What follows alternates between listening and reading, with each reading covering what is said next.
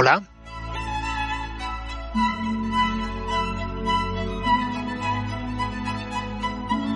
¿Qué tal?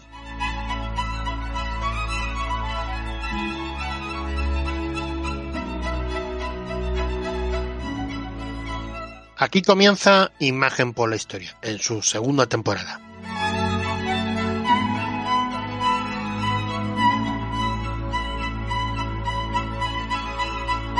Continuamos con la narración de la segunda expedición a las Molucas o las Islas de las Especies. Recordar que la primera expedición fue la de Magallanes, que terminó con la primera vuelta al mundo de Juan Sebastián Elcano, y que nada más llegar a España, Carlos V, entusiasmado por lo logrado, ordenó una segunda expedición a las Molucas, con más barcos, de mayor tonelaje y mucho más hombres, con la misión de establecerse firmemente y comenzar el comercio de las especies con España.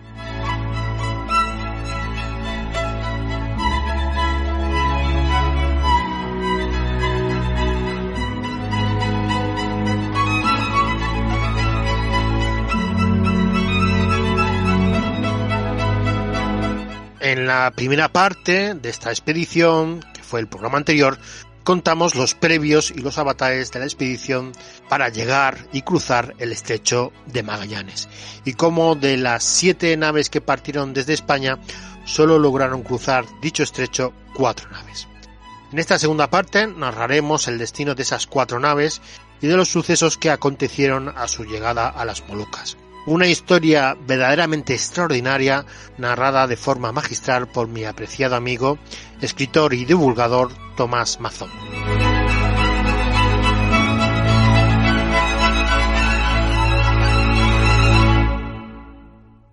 Comenzamos. Imagen por la historia, el podcast con Pepe Villalobos.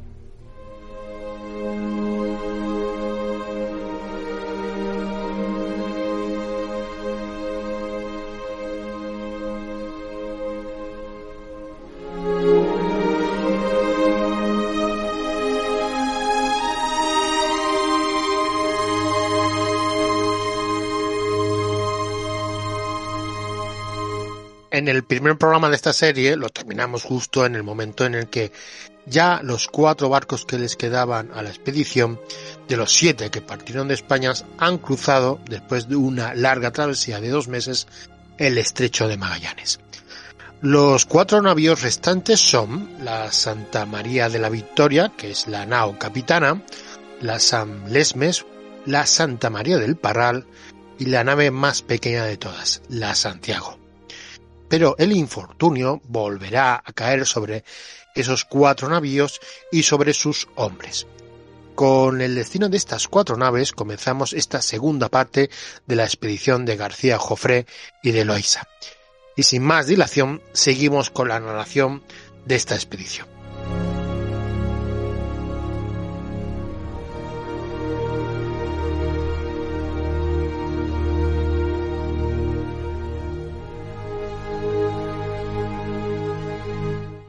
Y es que enseguida de nuevo se repite la desgracia porque eh, solo seis días después de dejar atrás el, estrecho de Magallanes y adentrarse en el Pacífico, una nueva tormenta va a dispersarlos y los va a dispersar para siempre. Esos cuatro navíos nunca más van a volver a verse. Una tormenta que decía Juan de Areizaga que fue grande a maravilla. Pues aquí cada barco eh, se reparten los destinos de cada uno solo la nao Victoria llegará al Maluco. Y, tenemos que tratar sobre lo que pasó con cada una de estas naves, ¿no? De algunas sabemos algo, de otras no sabemos. La Patache eh, Santiago, Patache Santiago, la más pequeñita de todas. La más pequeñita, al ser más pequeña, no tenía en las bodegas comida suficiente para permitir a la tripulación cruzar el Pacífico. Así que deciden dirigirse a Nueva España, donde estaba Hernán Cortés, buscando aquella que era la costa más próxima que tenían disponible, que ellos conocieran, evidentemente. Todavía no se había explorado el resto de costa de Chile, de, Perú, todo esto todavía no era conocido. El mapa para ellos eh, empezaba a dibujarse allí por Panamá y por, y por Nueva España. Así que acuden, acuden allí. Y bueno, toman entonces un rumbo norte a toda prisa contra reloj con, con tal de llegar y no quedar, no morir de hambre mitad del mar, ¿no? Y aquí, pues, también hay que contar cuando llegan. Cuando llegan, resulta que lo hacen dos meses después y sin Batel. Tampoco llevaba Batel, lo habían perdido en todas estas operaciones difíciles en el estrecho. Así que claro, sin Batel llegan allí frente a la costa, eh, el mar está bastante bravo y a ver qué haces para conseguir alcanzar la tierra. Así que se ofrece voluntario este clérigo, primo de, familiar de Cano, Juan de Areizaga, para echarse a nado hasta la costa. ¿eh? Donde allí están viendo indios que están saludándoles, además. Así que le fabrican una caja donde se mete él, pero decían que se termina trastornando, ¿no? Y nadaba el clérigo creyendo que hasta tierra había menos camino del que era. Porfió de ir a ella porque le pareció cosa vergonzosa volverse atrás y llegó a andar muy cansado y medio ahogado. Los indios terminan, al verlo así, acuden a ayudarlo, se meten en el agua, eran buenos nadadores y, Juan de Arizaga llega a la arena ya medio muerto, ¿no? Tarda una hora, decía, en tornar en sí y, ya entonces se levantó, hizo señas a los de la nao, a los, a los, a los compañeros que estaban viendo ahí pendientes en la nao y, aquellos con, con, grandes gritos y gran júbilo, ¿no? Recibieron la noticia de, de verlo que estaba vivo. Bueno, pues eh, ahora resulta que acude con toda esta gente a su poblado, quedando los de la nao todavía allí, claro, había que resolver cómo desembarcar el resto. Él se va al poblado de esta gente y encontrará en el camino una gran cruz, ¿eh? a la que venera, claro, él se tira ahí emocionado de rodillas frente a la cruz, ya sabe que ha llegado a un buen sitio, ¿no? A un sitio de cristianos, eh, tienen que, tienen que estar allí, ¿no? En, Nueva España. Y de hecho, a continuación, eh, hay un castellano que acude allí y le avisa de que está efectivamente en Nueva España, en Tehuantepec. Qué alegría debió ser, qué alegría debió ser. Oh, imagínate. Y, bueno, y toda esta gente, la gente local de allí, que eran muy buenos nadadores, fabricarán unas balsas y acudirán al Patache a, recoger al resto de gente que ya queda allí. Eh, eh, el capitán Santiago de Guevara termina muriendo enfermo. Juan de Areizaga pasará a entrevistarse con Hernán Cortés. Hernán Cortés contará esto y terminará volviendo a España, también con uno de los hermanos de Elcano. Eh, eh, y habrá uno, eh, Ortuño de Alango, el, piloto, que, se va a quedar allí. Luego veremos. Luego, por otro lado, tenemos a la nao San Lesmes. De la nao San Lesmes nunca más se supo. Otra. Esta otra, otra que nunca más se supo. Lo que pasa es que sobre la nao San Lesmes sí se ha escrito mucho, ¿no? Porque Resulta que más de dos siglos después, una fragata española, la Magdalena, encontró cerca de Haití eh, una gran cruz. Y esto llevó al historiador Martín Fernández de Navarrete, siglo XIX, a proponer que, la pudieron poner aquella gente de la San Lesmes, que pudo ser aquel su destino final. Ellos eh, tenían una instrucción, efectivamente, según la cual si se perdía debían dejar señales en la costa y, esa señal era una cruz y dentro, o sea, luego enterrado bajo ella un caldero con notas indicando allí lo que, lo que tuvieran que contar a los demás, ¿no? Así que, bueno, pues, pues ojalá, ¿no? Ojalá los de las San pudieran llegar a tener un final feliz. Luego esto avanzó y, y se empezaron a añadir supuestas pruebas, ¿no? En los años 20 de, ahora del siglo pasado, del siglo XX, se encontraron en el atolón de Amanu cuatro cañones. Cuatro cañones, pero no había restos de ningún navío, sino solo piedras de lastre. Es decir, que era como que un navío había encallado allí y había soltado lastre para desencallar. Bueno, pues esto, eh, Hervé y Langdon eh, escribieron sobre ello y desarrollaron unas hipótesis según las cuales, pues, se atribuyen a las Andermes teorías según la cual, pues bueno, eh, salió a flote allí y después su tripulación se fue repartiendo además, recorriendo la Polinesia, incluso alcanzando Nueva Zelanda o hasta el norte de Australia, ¿no? Esto pues, ya resulta quizá muy exagerado, ¿no? Son ya más de 8.000 kilómetros los que tendrían que haber recorrido. ¿Por qué no se dirigieron a las Molucas? Si podían navegar, ¿no? No sé. Eh, ojalá esta gente de, de la San tuviera buena vida, ¿no? Pero yo la verdad es que soy crítico con todo esto.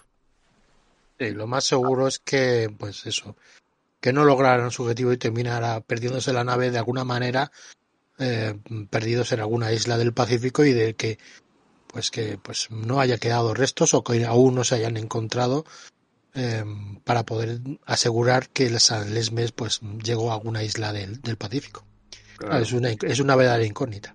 Es que ocurre, no sé, yo tengo la sensación de que todo resto arqueológico o, vestigio, antiguo, ¿no? Ahí en el Pacífico Sur se, termina atribuyendo a, las Andermes. ¿eh? Porque, ¿Por qué? Pues porque no hay noticias de, ningún, de ninguna otra nao que se perdiera así a principios del siglo XVI por allí. Pero claro, eh, los argumentos que si hay gente blanca en aquellas islas, hórreos, tradiciones orales, cascos, en fin, todo se termina convirtiendo en prueba de que pudiera ser de las Andes. En fin, no sé, yo creo que en el, en el que llamamos lago español tuvo que haber más navíos perdidos y, evidentemente dejarían también sus indicios de presencia allí, ¿no? Por ejemplo, mira, es que sabemos del viaje de Hernando de Grijalva. Este viaje que partió del Perú en 1537 se alejaron de la costa, quisieron explorar por allí, por más o menos las cercanías de Perú, ¿no? Pero claro, cuando quisieron volver ya no encontraron vientos favorables para poder hacerlo. Y se encontraron con esa trampa parecida a los de la Nao Trinidad, ¿no? Que, que, que, no encontraban los vientos que les llevaban a la destino. Así que nada más que continuaron navegando hacia el oeste, buscaron el norte, de nuevo se metían en el sur porque en el norte tampoco encontraban viento, Así que esa gente terminó por ahí por Papúa Nueva Guinea y llegamos a tener noticias de ellos por solo dos personas que se salvan que terminan encontrándose con uno de los expedicionarios de Loaiza que quiso voluntariamente quedarse allí en el Maluco. O sea, una cosa increíble. ¿Eh? Esto, eso es una historia rocambolesca de todo. Sí, sí. Pero, pero claro, si, si no llega a ser porque allí queda alguien de los de Loaiza que se encuentra con esta gente, de, esa, de ese navío no hubiéramos sabido nunca jamás nada, ¿no? Eh, pues bueno, ¿por qué no puede haber algún otro navío más como este, ¿no? De que, se lo haya tragado la historia y, pudiera haber gente en él que terminara por esas islas del Pacífico, ¿no? En fin, que, no sé.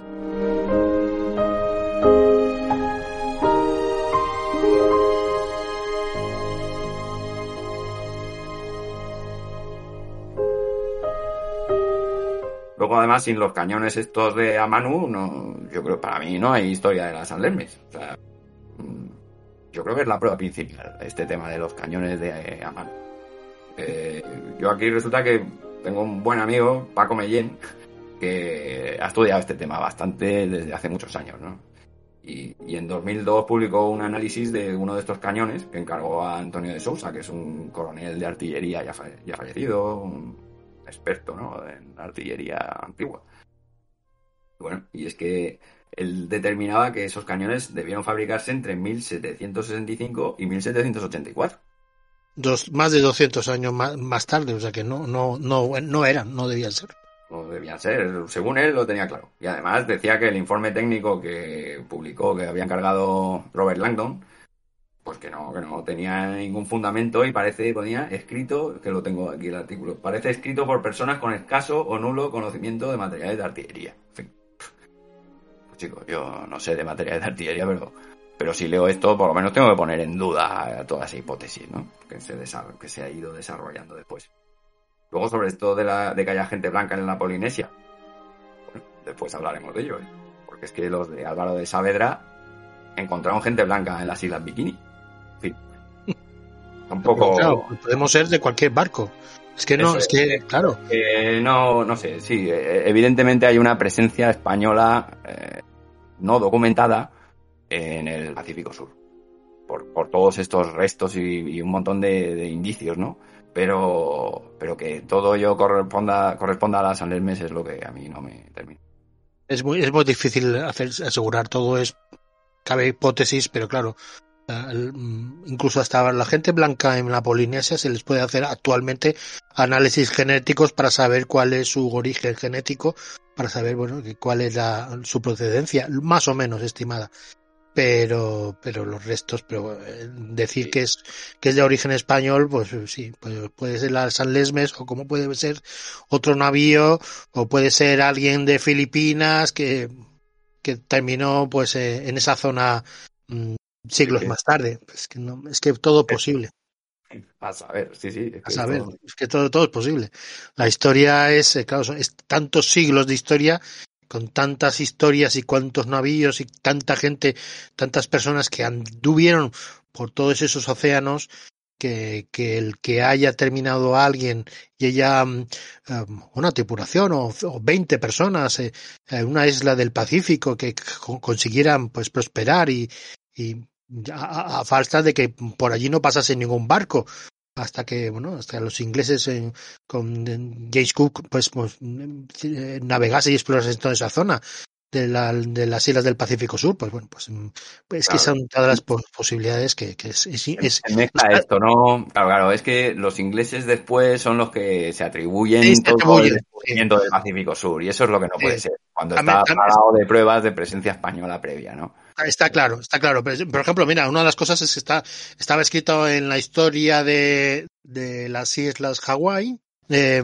pues, pues que pues lo más seguro que fuesen descubiertas por, pues la expedición de Ruiz de Villalobos, que, de camino a Filipinas.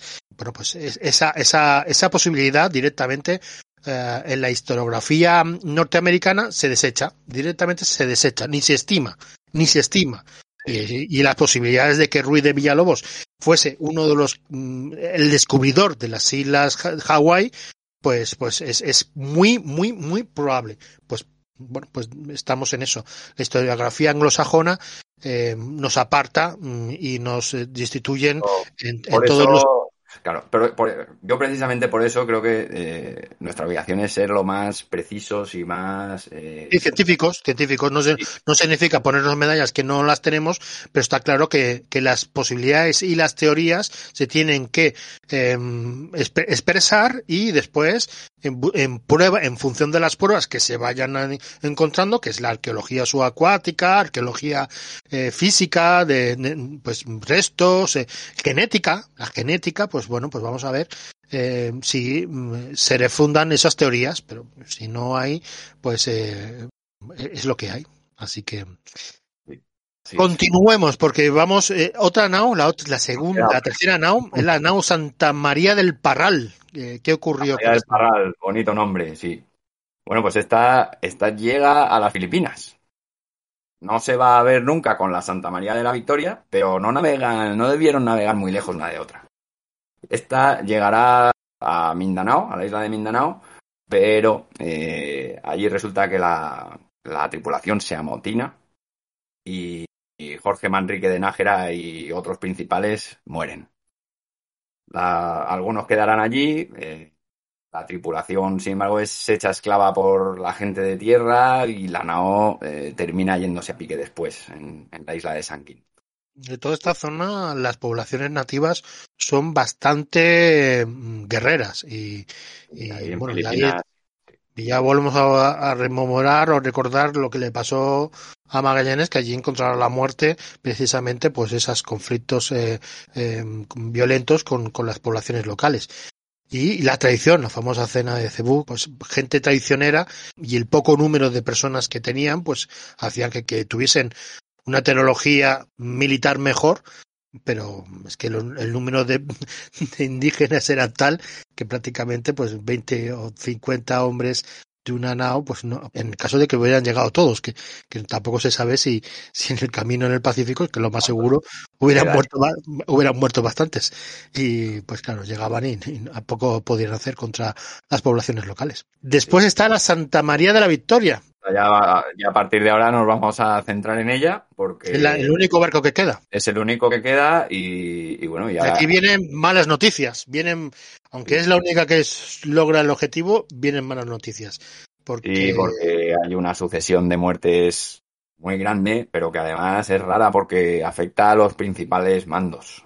Muere el piloto Rodrigo Bermejo, muere Antonio de Luzón, muere García Jofre de Loaiza, su sobrino, muere el Cano. Eh, es bonito que, mira, cuando muere García Jofre de Loaiza, se abre una instrucción secreta que portaba del rey. Y esa instrucción decía que, en caso de que muriera, quien le debía sustituir como capitán general y gobernador del Maluco era Juan Sebastián Elcano. O sea que mm, Elcano, eh, en los últimos días de su vida, ocupó este puesto, eh, el líder de la expedición, por deseo del rey y por instrucción secreta del rey. Cuando partieron, eso no lo sabía la gente.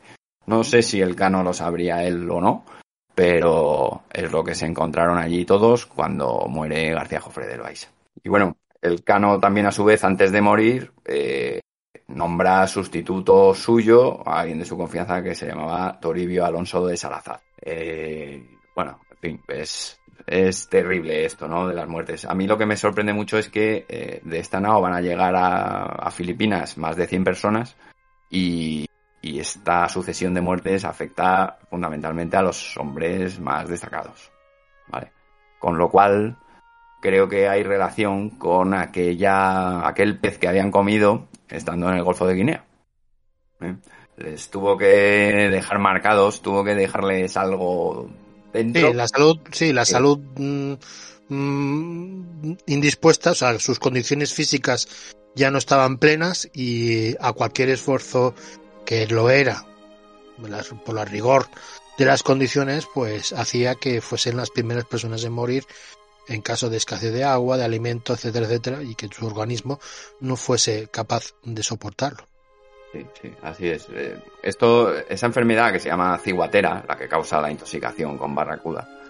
Eh, lo que pasa es que yo tengo un buen amigo, Daniel Zuleika, que también ha publicado libros del cano y, en fin, es, es además un hombre encantador, extraordinario. Y él es médico. Y me comentaba, dice, Tomás, hombre, es que la ciguatera mm, no, no te causa la muerte cuando... Sí que es verdad que te puede generar un nuevo episodio después de haber superado el primero, pero que te llega a causar la muerte, eso no, no, no. Entonces, mm, sin embargo, ¿por qué eh, sobrevive tanta gente de la NAO y esto se ceba con los principales, no? Pues, no sé, de alguna manera yo creo que tuvo que afectarles. No, no lo explico de otra manera, ¿no? Como no hay autopsia, como cuando muere un rey, eh, muchas veces, bueno, pues como cuando murió Felipe III, de grandes fiebres, bueno, pues eh, se supone cuáles son las enfermedades en función del conocimiento actual, pero claro, es imposible ya de saberlo porque no, no hay autopsia que, que revele eh, las, los motivos de la, de la muerte. Por lo cual, pues es una, es una suposición. Aquí nos quedamos 500 años después debatiendo de qué Especulando, exacto, especulando el motivo de la muerte de, del Cano en mitad del Pacífico. Estás escuchando Imagen por la Historia, el podcast. aunque más bien, yo, eh, más que dedicar el tiempo a eso, mm, me gusta disfrutar de un documento que se escribió aquí, el Testamento del Cano. El Testamento del Cano, el Testamento de García Jofre de Loaiza, que también nos ha llegado. Son documentos que es absolutamente increíble y maravilloso que fueron escritos en este momento, en mitad del Pacífico, y hoy los tengamos a nuestro alcance y lo podamos tener delante. Es, y vemos un milagro. Por eso mismo la, expedición fue un fracaso, pero que nos han llegado documentos de la expedición, eso me parece milagroso. Milagroso. Milagroso. Y es muy emocionante. ¿eh? Hablabas el otro día de los que nos gusta tocar las piedras, ¿no? Exacto. Como que te transmite algo, ¿no? Eso, pero, pero directamente tener delante de ti un documento como este. Que, las últimas palabras, son las últimas palabras, el último pensamiento del Cano nos ha llegado. Te emociona, te emociona por lo que cuenta, pero solo la historia de ese papel ya en sí es, impresionante, ¿no? En fin, bueno, vamos a seguir. que, que la expedición tiene todavía mucha tela por delante, porque, bueno, ahora van a llegar eh, a la isla de Guam. La isla de los ladrones, la famosa isla de los ladrones. Eso es. Bueno, pues ahora que esto es muy fuerte porque sale al encuentro en una canoa alguien con pinta de indio, ¿no? Pero no. Se llama Gonzalo de Vigo y era uno de los que habían quedado de la nao Trinidad. Este se había escapado de la nao, Trini- de la nao Trinidad cuando habían pasado por las Islas Marianas. Así Increíble. que, claro, este, este aparente indio resulta que se acerca en su canoa allí a la nao La segunda expedición que cruza el Pacífico, cuando llega al destino se encuentra un español. un español con pinta de, claro, totalmente integrado con aquellos indígenas y les dice, en buena hora vengáis, capitán, maestre y buena compañía. Es increíble, es increíble. La cara que se debió quedarles cuando, cuando en la isla de los ladrones, la famosa, que además que debían tener ya referencia de que, que era una isla de gente que llevaban posiblemente prácticamente toda su, toda, toda su existencia pensando que son los únicos hombres en el planeta. Que el mundo se, se des- era es la isla de Guam y alrededores, y ya no había nada más. Y resulta que ahora no paran de aparecer eh, gente en ba- extraños barcos, eh, uno Sí. que se queda Cuatro años después, y cuatro años después ahí tienes a otro, ¿eh? de- también que viene de España y, Eh, y trae a gente que además conoce a este hombre, ¿eh? porque ahí, claro, Hernando de Bustamante, todos lo- lo- los otros que, Hernando de Bustamante, Roldán de Argote, Hans, eh, Gutiérrez de Tuñón y Juan de Menchaca, todos estos conocían a, a Gonzalo de Vigo. ¿eh? Así que te puedes imaginar a Gonzalo de Vigo ahí en su canoa contándoles todo esto de quién era y tal, todo el mundo alucinado, y estos otros ahí en la borda no dando crédito a que pudieran estar viendo de nuevo a este hombre. Increíble, Es- es, es- increíble, increíble. Se vuelve, claro, eh, él pide seguro real porque, claro, lo que había hecho era delito, ¿no? Había desertado. Entonces pide seguro real como que, en fin, perdón, ¿no? Que no le van a incriminar por eso. Evidentemente le dicen que no, que, que suba, tal. Y él se integra con los expedicionarios. Le piden, no obstante, que como van mm, con, haciendo mucha agua la, la nao, que a ver si puede mm, embarcar algunos esclavos para ayudar a achicar con la bomba. Y lo hace. Eh, mete a un grupo de gente de allí de, de Guam, eh, que bueno, que luego cuando lleguen a las Filipinas van a huir y ya tampoco sabremos más de ellos, ¿no? Pero bueno. Y este Gonzalo de Vigo va a tener un papel destacado después en, la- en las luchas que vamos, en la historia que nos queda por contar, ¿no? De, de allí en el Maluco. Eh, bueno, pues eh, ya poquito después salen de allí de Guam y fallece Toribio Alonso de Salazar. Y entonces queda al mando eh, quien era el alguacil mayor, Martín Níñiguez de Carquizano. En disputa con Hernando de Bustamante, que iba por tesorero y también se, se- le habría gustado haber ocupado el puesto, ¿no? Pero no, eh, se lo queda Martín García de Carquizano. Ser jefe siempre gusta. Sí, sí, sí. Y este es el alguacil mayor. eh, en la expedición de Magallanes, el Gonzalo Gómez de Espinosa. Sí, sí. Bueno, pues eh, a 2 de octubre llegan a Filipinas, llegan ellos también a Mindanao. Y aquí lo primero que ellos pretendían era acudir a Cebú. Llevaban una instrucción del rey de que debían acudir a Cebú a buscar a Juan Serrano, ¿eh? el capitán Juan Serrano, que había quedado allí en aquel convite de la expedición de Magallanes, que habían muerto varios y tal, y él había quedado vivo, pues eh, debían ir a buscarlo. Sin embargo, tienen que renunciar a acudir hasta allá porque los vientos del monzón que hay en ese momento les impiden navegar en esa dirección. Así que bueno, se dirigen al Maluco, algo más al sur, pero no llegan todavía a Tidore, que es la- el destino del viaje, la isla aliada de los españoles, ¿no?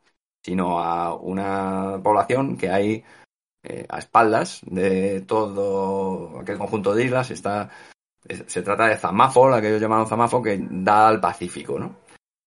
Entonces, esa es una tierra aliada de los reyes de Tidore y de Gilolo, que es otra ciudad importante que hay allí en el Maluco.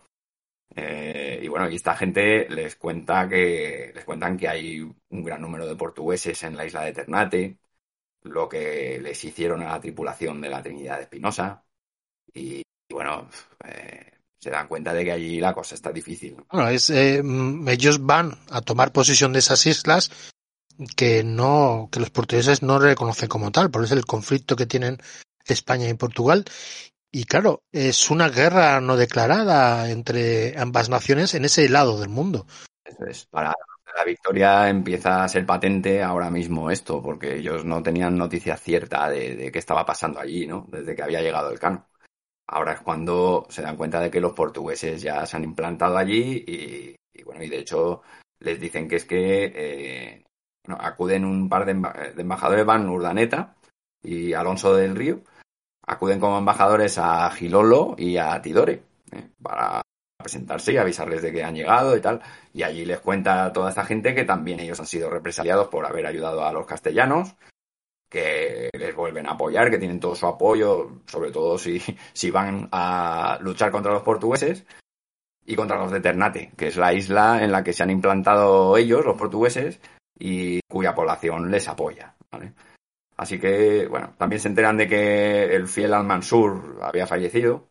Y bueno, y el, rey nuevo que hay ahora resulta que es muy joven, es, es un chico joven, y que, sobre todo, que la ciudad de Tidore hacía solo 40 días que había sido quemada. ¿eh? Aquella ciudad en la que tan fieles habían sido sus habitantes a, a Elcano y a Espinosa. Y en toda ruta prácticamente eran los únicos indígenas o locales que les habían prestado sincero apoyo, una sincera hospitalidad, que las relaciones entre tanto españoles como nativos habían sido absolutamente prósperas y de cordialidad absoluta.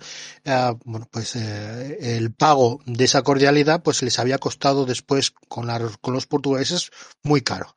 Habían perdido, les habían quemado la ciudad. Y estamos hablando de, de, pues han pasado mm, desde que el Cano y Espinosa habían estado eh, allí, habían pasado cinco años. Aquella pobre gente, claro, ahora cuando llegan los castellanos, pues vuelven a apoyarles, claro, porque están ahí sojuzgados por los portugueses, ¿no? Entonces, bueno, pues eh, estos embajadores vuelven a avisar a los de la Victoria que, en fin, que ya los de Tidore ya, va- ya saben que van a acudir y, en fin, se empiezan a dirigirse hasta allí. Eh, entonces, ¿qué pasa? Cuando están navegando, les sale al paso una embajada portuguesa. Acude un embajador. Y aquí se porta, la verdad, que bien Martín, el capitán Martín Íñiguez de Carquizano, ¿no? Él contesta a la embajada que van a cumplir lo que llevan encomendado por el emperador y escribe como contestación una carta que no firma porque el capitán portugués le había dirigido una a él que había dejado sin firmar. El embajador le dice que, hombre, ¿por qué no la firma, no? Que, su capitán eh, no la había firmado simplemente por descuido. Y, y este Martín Iñigue de Carquizano le dice que, que, bueno, que él tampoco va a firmar la suya y le diga a su capitán que lleve más cuidado cuando se dirija a un capitán de Castilla. Y no merece otra cosa, ni que le firme su carta, él tampoco. Tensión máxima, ¿eh? Tensión máxima. Eh, Sí, sí, ya empieza la cosa fuerte, ¿no? Y antes de llegar a Tidore, acuden a su encuentro una gran flota portuguesa con 90 embarcaciones eh, locales de Ternate, o sea, una gran armada, para interceptarlos. Y aquí ellos, en vez de arredrarse, pues la victoria despliega zafarrancho de combate, saca toda la artillería y se lanza contra la flota. ¿eh?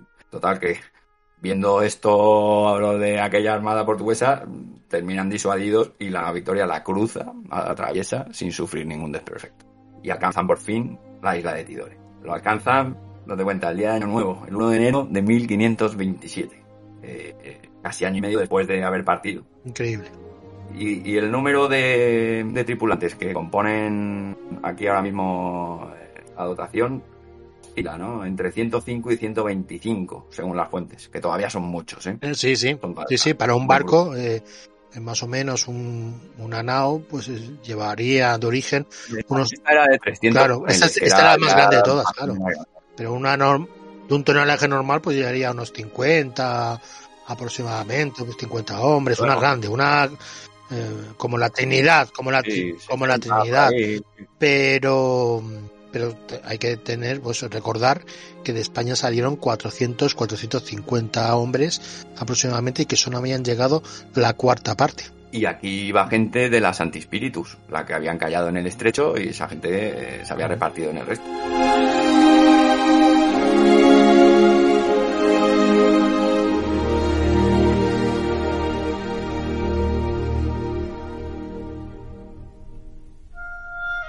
Entonces, bueno, eh, pese a que son muchos para ser un solo barco, son muy pocos en comparación con la cantidad de portugueses que ya hay allí, claro.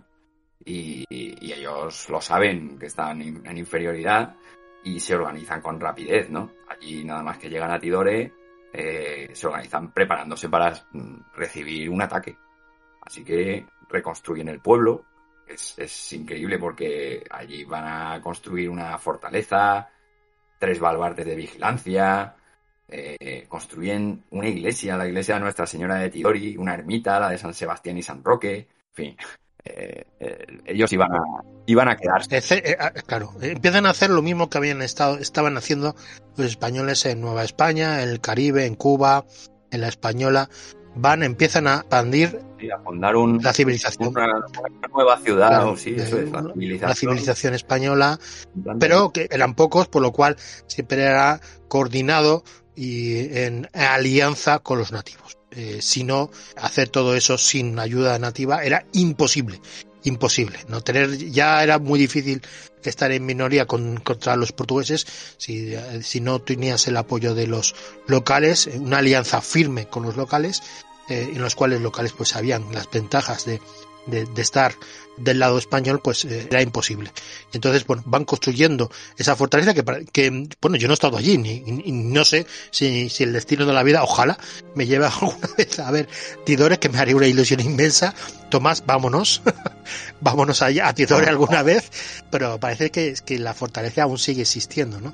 Sí, sí, se llama Fuerte Torre, en honor al capitán Hernando de la Torre, que va a ser protagonista en adelante de, de la expedición. Existe, sí, sí, existe. Es, es impresionante. Así que, bueno. eh, No, pero yo ahora, después de todos esos avatares para llegar al otro extremo del mundo, ahora resulta que se encuentran esos 100, 105, 125 hombres aproximadamente, eh, se encuentran en mitad de una guerra declarada o no- sin declarar eh, contra el país vecino, en el que están los que viven en Badajoz era al otro lado del río Guadiana y, y en el otro extremo del mundo hay una guerra declarada contra los portugueses que les van a poner las cosas muy difíciles.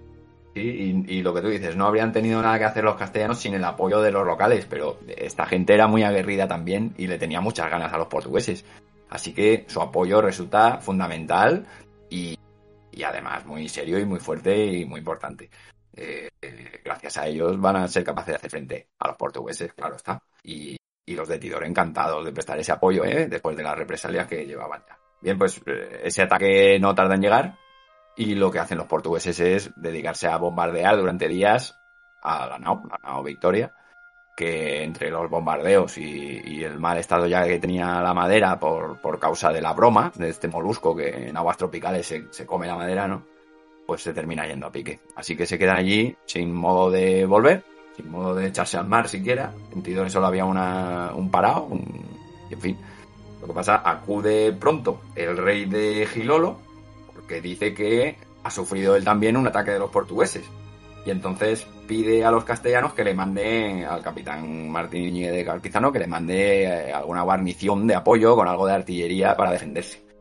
También, entonces, eh, a partir de este momento, vamos a tener un grupo de unos 20 castellanos eh, separados del resto en, en, este, en esta localidad de Gilolo, ¿vale?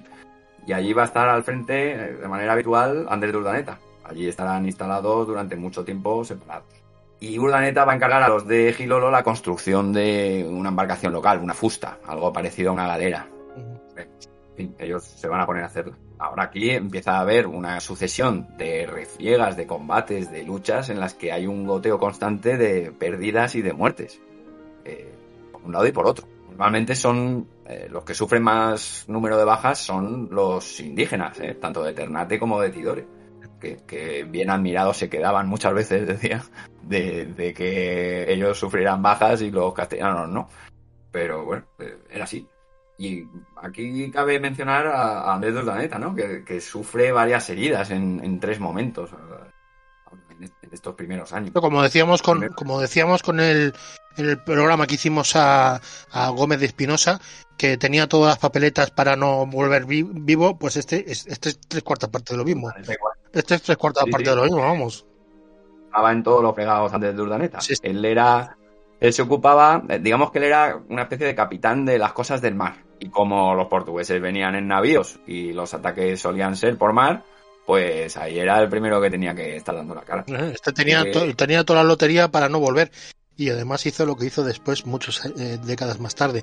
Pero vamos, desde los Patagones preso y, y, que tuvo que volver desnudo, enterrarse en tierra para no morir de frío, más todo estos heridas en, en, conflicto abierto contra los portugueses. Pero bueno, es que eso es una cosa de verdad. Es una cosa, lo de estos hombres es, es una. Es, es... Urdaneta en especial, además. Eh. Urdaneta te gana un puesto de honor, ¿eh? Andrés de Urdaneta. Él aquí, fíjate, acaba quemado. Ahora, a las primeras de cambio, resulta quemado porque explota un barril de, pólvora que había en, su propia embarcación. Por fuego enemigo, ¿no? Total, que, que esa explosión le, lo quema, él se lanza al agua, pero es que además, una vez en el agua, los de su junco no le esperan porque están bajo fuego portugués y, tratan de alejarse, y él se queda ahí nadando, quemado, malamente, y, y los, los enemigos empiezan a dispararle escopetazos, ¿eh? Y, se libra, no le, no le da ninguno. Pero imagínate la situación desesperada ahí en ese momento de Andrés Durdaneta, estuvo muy cerca de la muerte. Gracias a los de Gilolo, que lo vieron, y esos sí fueron valientes, se metieron entre el fuego y lo rescataron de los portugueses. Y ya los portugueses se, se, se fueron al ver que sí tenían oposición con esta otra embarcación, ¿no? También, además, viajó por allí, por ese entorno, resulta que cuando habían llegado con la victoria a Zamapo, antes de Tidore, habían visto pasar unas velas que no sabían quiénes eran y pensando que pudieran ser algunas de sus naos compañeras, pues quisieron mandar a Urdaneta hacia allí a ver si las encontraba. Total que eh, cuando va para allá, resulta que ahí encuentra un poblado hostil, cuando él únicamente iba con varios compañeros y pretendían eh, comprar comida, ¿no? Que iban muy necesitados. Pero allí recibe un rechazo fuerte y tampoco se corta aquí Andrés Durdaneta, ¿eh? Quema el poblado, le prende fuego y matan a todos los que quieren. En fin. En otra de las luchas también resulta herido en una pierna. Estás escuchando imagen por la historia Epoctara. Increíble. Lo de Andrés Urdaneta es. Increíble. No, no, no. A mí, a mí, esto lo escribe un guionista de una película americana o española. Y digo, ¿qué, ¿qué, se ha fumado el guionista para escribir esto? Es que esto no es creíble, hombre. Esto es una cosa. Bueno, pues esto, tal cual. Tal cual. Increíble. De verdad, esto es... Mira, ahora, ahora tenemos un, una especie de operación de comando de los portugueses. Eh, bueno, ellos, eh, aparte de construir las fortalezas, la iglesia y tal, también evidentemente deciden construir un galeón, un galeón para volver a España con, con parte de los que son y dar noticia del gran quebranto que ha recibido la Armada de Loaiza, que están muy en precario allí. Eh, no cuentan con volverse todos, sino poder con ese galeón dar noticia de que necesitan refuerzos. Sí, porque, porque que... vamos a volver otra vez al, al origen de la misión. La misión era mmm, llegar a las islas, fundar un establecimiento firme como la que existía en Cuba o en, o en la española, es decir, una, una población constante y firme de, presencia española allí en ese lado del mundo y, eh, y era el porqué de ese porte de esos barcos, que los barcos volvieran a España cargado precisamente de, de, las especies de clavo y de las especies de esas islas, con la, lo más posible, lo, todo en todas sus posibilidades. Pero claro, cuando habían perdido el barco, las había hundido la, la Victoria, pues es, no, no, existía ya ninguna posibilidad de volver a España con las especias. Y uh, allí en ese punto, en ese momento, desconocen qué planes están desarrollando en, en España con respecto a, a, esa misión o si están de brazos cruzados esperando que alguien vuelva o si de alguna manera de otra alguien o en Nueva España está ya intentando pensar cómo llegar hasta allí para empezar a aprovisionar a los hombres que hayan llegado a Tidore. Pero todo eso allí en Tidore lo desconocían. Ajenos a esto, eso es. Y ellos se buscan la manera, construyendo un barco, de, de, tratar de pedir ayuda. Sin embargo, lo que decía, ahora resulta que acude un portugués que hablaba perfecto castellano y mm, se hace pasar por desertor y coloca de noche unas granadas en el galeón. Y después huye. Ese, eso lo que hace es que se, se monta un incendio, se incendia el galeón y aunque consiguen apagarlo rápido y no sufre muchos daños por ello, a la hora de calafatearlo ven que no son maderas adecuadas y que se han podrido. Entonces mm, tienen que desecharlo este galeo. Bueno, luego llega un nuevo capitán portugués, Jorge de Meneses, que este eh, trata al principio de engañar a los castellanos con una tregua. Eh, viene con muy aparentes buenas maneras, pero en realidad lo que está urdiendo es traicionarlos después. Aquí ocurre que eh, va a atacar Gilolo durante esa tregua, pero el rey de Gilolo va a replicar. Va a replicar, va a atacar a unos navíos portugueses, causa la muerte de muchos, y Urdaneta cobra aquí un importante protagonismo también en esta lucha, porque va a acudir, en esa lucha, va a tomar el nombre de algunos de estos portugueses que han atacado Gilolo, en fin, de todo esto cuando se entera el capitán Carquizano, se enfada con Urdaneta por haber roto la tregua y, lo hacía llamar a Tidore, ¿no? Pedirle explicaciones. Sin embargo, aquí ocurre que eh, los de Gilolo, incluso los de Tidore, convencen al capitán Iñigue de Carquizano de que eh, mucho está fiándose de esos portugueses que son traicioneros y que, esta gente ha hecho bien porque lo que ha hecho ha sido reponer eh, un agravio que habían recibido y eh, más grave todavía por haber sido rompiendo una tregua. ¿no? Y, en fin, se, queda convencido Carquizano y, y, queda muy contento con la actuación de Urdaneta. Pero aquí ya está enfermo Martín García de Carquizano. Cuando había acudido a, reunirse con los portugueses para hacer esta negociación, estos resulta que lo habían envenenado. Y ya aquí estaba, se encontraba muy mal y muere a los pocos días. Van a elegir entonces por capitán a Hernando de la Torre, eh, del que hablábamos, al que termina dándosele nombre en su honor a aquel fuerte que hay allí. Hernando de la Torre era un hombre de armas burgalés, de Frías. Este momento tenía 24 años y Urdaneta, por compararlo, 19. También aquí se le estaba poniendo, también se quería ser el capitán Hernando de Bustamante. Y este ya va a quedar disconforme, ¿no? Con la elección de la torre, como veremos. Es que, una, es, que además añádele la juventud y lo que es, como se dice en aquella época, la mocedad de aquellos hombres.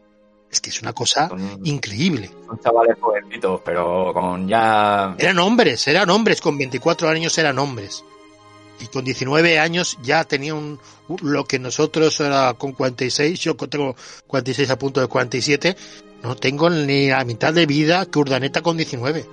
y con una valentía, una inteligencia, una astucia, un saber buscarse la vida. Ah, toda mi admiración. Es, eh, es increíble, increíble. Eh, estamos justo cuando mm, muere eh, Martín Niñez de Cartizano, eh, son hace seis meses que llevan allí en, en Tidore. La situación, bueno, va, van afianzándose en la zona. ocurre ya, pasa ya un año, pasamos a, a, 1528, a marzo de 1528. ¿Y qué ocurre? ¿Qué, mm, qué suceso ocurre? Que realmente es una sorpresa porque realmente nadie lo espera, ¿no? Sabían nada y de repente ven que llega una nave, una vela castellana. ¿eh? Se trata de eh, la nao Florida, que viene desde Nueva España enviada por Hernán Cortés, con su primo Álvaro Saavedra al mando. Y, bueno, y aquí Hernán Cortés mandaba cartas al rey de Tidore, al rey de Cebú, en fin, era como el, gran eh, el gran negociador que, que, quería, en nombre del rey, ¿eh? Eh, contentar y hacer paces con todos los indígenas de por allí. Y, bueno, y aquí llega esta nave que también traía lo suyo porque eh, ellos habían partido hacía cinco meses, desde Cihuatanejo lo habían hecho, y, eran tres, eran tres navíos los que habían salido de allí. Mm, de la San Juan, que después pasó a llamarse Santiago, y del Bergantín Espíritu Santo, con unos 60 hombres entre ambos, también nunca más se supo. Otros dos navíos que se terminan perdiendo un día, eh, dejan, dejan, de verse y ahí quedaron. Que es lo habitual, que es que lo vuelvo a decir, es, era lo habitual, era lo normal. Es que era lo normal. O que no llegasen a destino era lo normal. Lo extraordinario es que llegaran. Que llegaran. Y, y, por eso mismo había que meter muchos barcos para por lo menos en un porcentaje, pues eso, en este caso, pues una de cada, de las tres que habían salido. Pero vamos, en el programa con eh, Úrsula Camba que hicimos hace poco con sobre Nueva España, eh, hablaba, nos contaba de que precisamente Hernán Cortés, de allí ya cuando había conseguido la conquista de México y era el máximo responsable de, no, no era virreinato, porque el virreinato se fundaría un poquito más tarde, pero, pero eh, Hernán Cortés, eh, México, mm, Nueva España no le interesaba, lo que era, lo vamos a decir, el interés de todos esos españoles era cómo lograr conectar con Asia.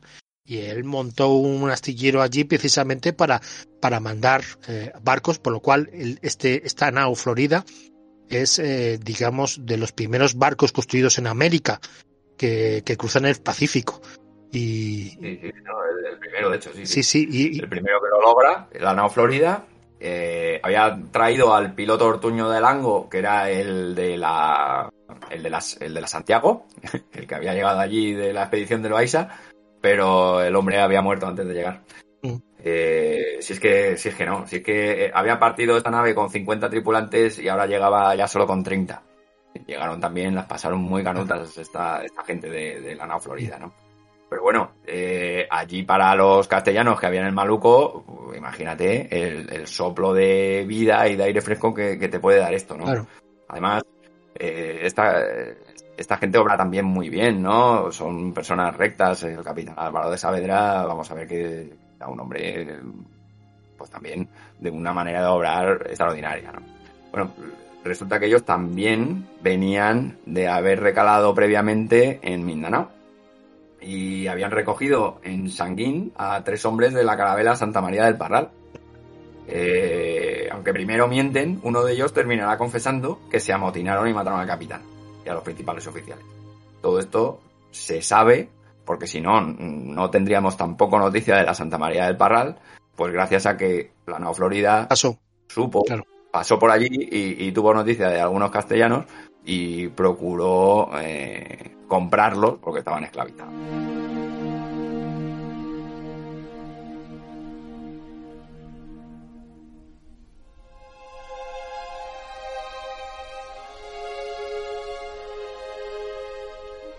En fin, que allí llega la Nao Florida, eh, acuden dos de los de Loaiza allí a avisarles de que llevaran cuidado, de que estaban los portugueses por allí, de, de qué situación estaban. Uno de ellos era Gonzalo de Vigo, precisamente, de los que acuden allá a la Nao Florida. Así que fíjate, las historias cómo van cruzándose y, y terminan siendo biografías personales de cada uno de estos hombres realmente increíbles. Sí, sí, todas dignas de escribirse um, libros, historias, bueno, es que son el todo el siglo XVI español es, es, es, increíble, de verdad, increíble. Y sus, sus hombres, esas personas que vivieron esa época, son verdaderos héroes de, con una, con una, que me genera una admiración. Eh, claro, así después lees los libros de Tomás y, y, y tienen un cariño a, a, al tratar su, la memoria de esas personas con un reconocimiento tal de su sacrificio y de sus valores que, que la verdad que bueno son maravillosos. Que no verlo, no verlo es negar algo evidente. Está claro, está claro. Y esta, y esta nao Florida, esta, esta primera nave que cruza el Pacífico desde América, um, intenta, ¿no? Hace otra vez, como igual que la nao Trinidad, intenta volver otra vez porque eso, ese es el gran problema que tenían.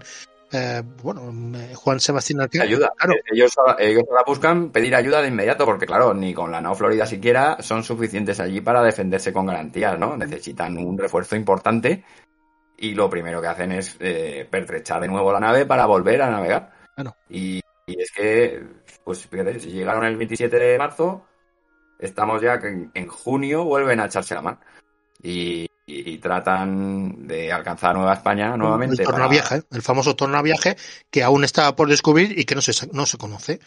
Tenemos otro nuevo intento de tornaviaje que termina fracasando. Claro, intentan ir a América porque precisamente en Nueva España es el puerto más amigo, más cercano de, ese territorio, por lo cual tienen que eso es también es otro de los objetivos del viaje. Ya a partir de ese momento, en cuanto los españoles se establecen en Asia, tienen que encontrar mm, conexiones con América. Claro, la conexión con América, que es el punto más cercano de territorio pues de soberanía de la monarquía hispánica y sobre todo también con vistos a crear el comercio correspondiente, es decir, a conseguir pues eh, la posesión de esas islas por tal no, no, no significa nada si después eh, el, producto que ellas hacen valiosas, que son las especies, no consigues lograr llevarlas a Europa. Em, en este caso, vía América, que era, el, digamos, la ruta más segura, porque mm, si vuelves otra vez a hacer la proeza del cano de cruzar a eh, la India intentando cumplir el, acuerdo de Tordesillas, que no puedes tocar tierra, porque es todo eso es territorio portugués, pues es que em, las posibilidades de, éxito pues, realmente son escasas. Es escasa, será mucho mejor intentar lograr conseguir conectar eh, esas islas de, Asia con América y después mm, por tierra, pues que es lo que después se conocerá como el galeón de Manila que es la ruta comercial que después va a establecerse en cuanto se descubra lo que estamos, lo que están intentando conseguir, el tornaviejo. Aquí tenemos ya el intento español de, de, conseguir este viaje de Asia a América nuevamente con vientos contrarios, infructuoso, ¿no? Infructuoso tampoco a todos los niveles, porque descubren y recorren la costa de Nueva Guinea. Ya meten en el mapa toda, toda esa costa. Pero en fin, llega un momento en el que tienen que renunciar a proseguir y regresan. Vuelven a reintegrarse nuevamente con la gente que hay en Didol.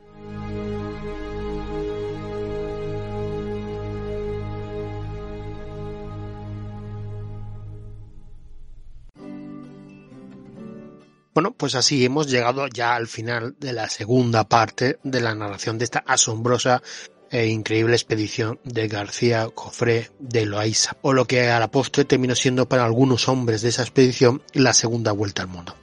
En el próximo programa llegaremos al final contando el destino final de aquellos valientes que cruzaron medio mundo en nombre del rey de España. Antes de poner el cierre nos ha llegado este audio por WhatsApp de este oyente. Hola, buenos días. Soy José Manuel, soy de Gerona ¿eh? y encantado con el programa. Es espectacular lo que aprende uno y cómo se da cuenta de cómo cambian toda la historia, al menos desde aquí, desde esta parte de España. Y me gustaría ver si podía hablar de la primera guerra cubana y de las trochas en Cuba. Muchas gracias. José Manuel, en primer lugar, de verdad que muchísimas gracias por tus palabras y por seguirnos. Es un verdadero placer tener oyentes como tú. Y sí, haremos el programa que nos ha solicitado sobre la primera guerra cubana de independencia, de las tres que hubo, y que terminaron con lo que aquí se denominó en lo que fue el desastre del 98, en el que se dio por concluido la presencia española tanto en América como en Asia y Oceanía. Antes de acabar la temporada daremos respuesta a tu petición. Como siempre os pido, si os ha gustado este programa, dadle al me gusta, que ayudará mucho para la promoción de este podcast y no olvidéis suscribiros para estar al tanto de los nuevos programas que iremos subiendo.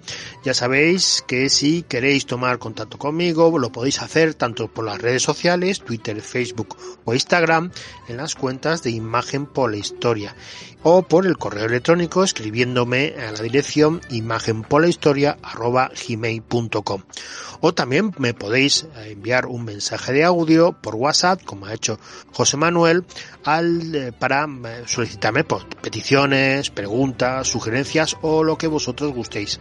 Al número 61 559 28 14 más 34 si lo hacéis desde fuera de España, indicando vuestro nombre y de dónde sois. Eh, los audios, como he hecho hoy, os pondré a todos en antena. Y muy importante, de verdad que muy importante para mí que eh, podáis sumaros a la familia de mecenas del podcast. Ayuda mucho a que este proyecto vaya afianzándose y creciendo. Eh, para así tener más medios, más recursos y más estabilidad. Este podcast es totalmente gratuito para los oyentes, pero si deseáis participar y ayudáis en el mantenimiento de este podcast, podéis hacerlo convirtiéndose en mecenas dándole al botón azul de apoyar dentro de iVoox en su aplicación o en su página web y por solo 2 euros 99 céntimos al mes, lo que vale poco más que un café, os convertiréis en mecenas de imagen por la historia a los nuevos mecenas que van entrando en, este proyecto, de verdad que muchísimas gracias por vuestro apoyo. Inmensamente agradecido. Y hasta aquí el programa de hoy. En breve nos volvemos a encontrar en la tercera parte de esta expedición, que va a ser prácticamente inmediato. Cuidaros mucho. Hasta pronto.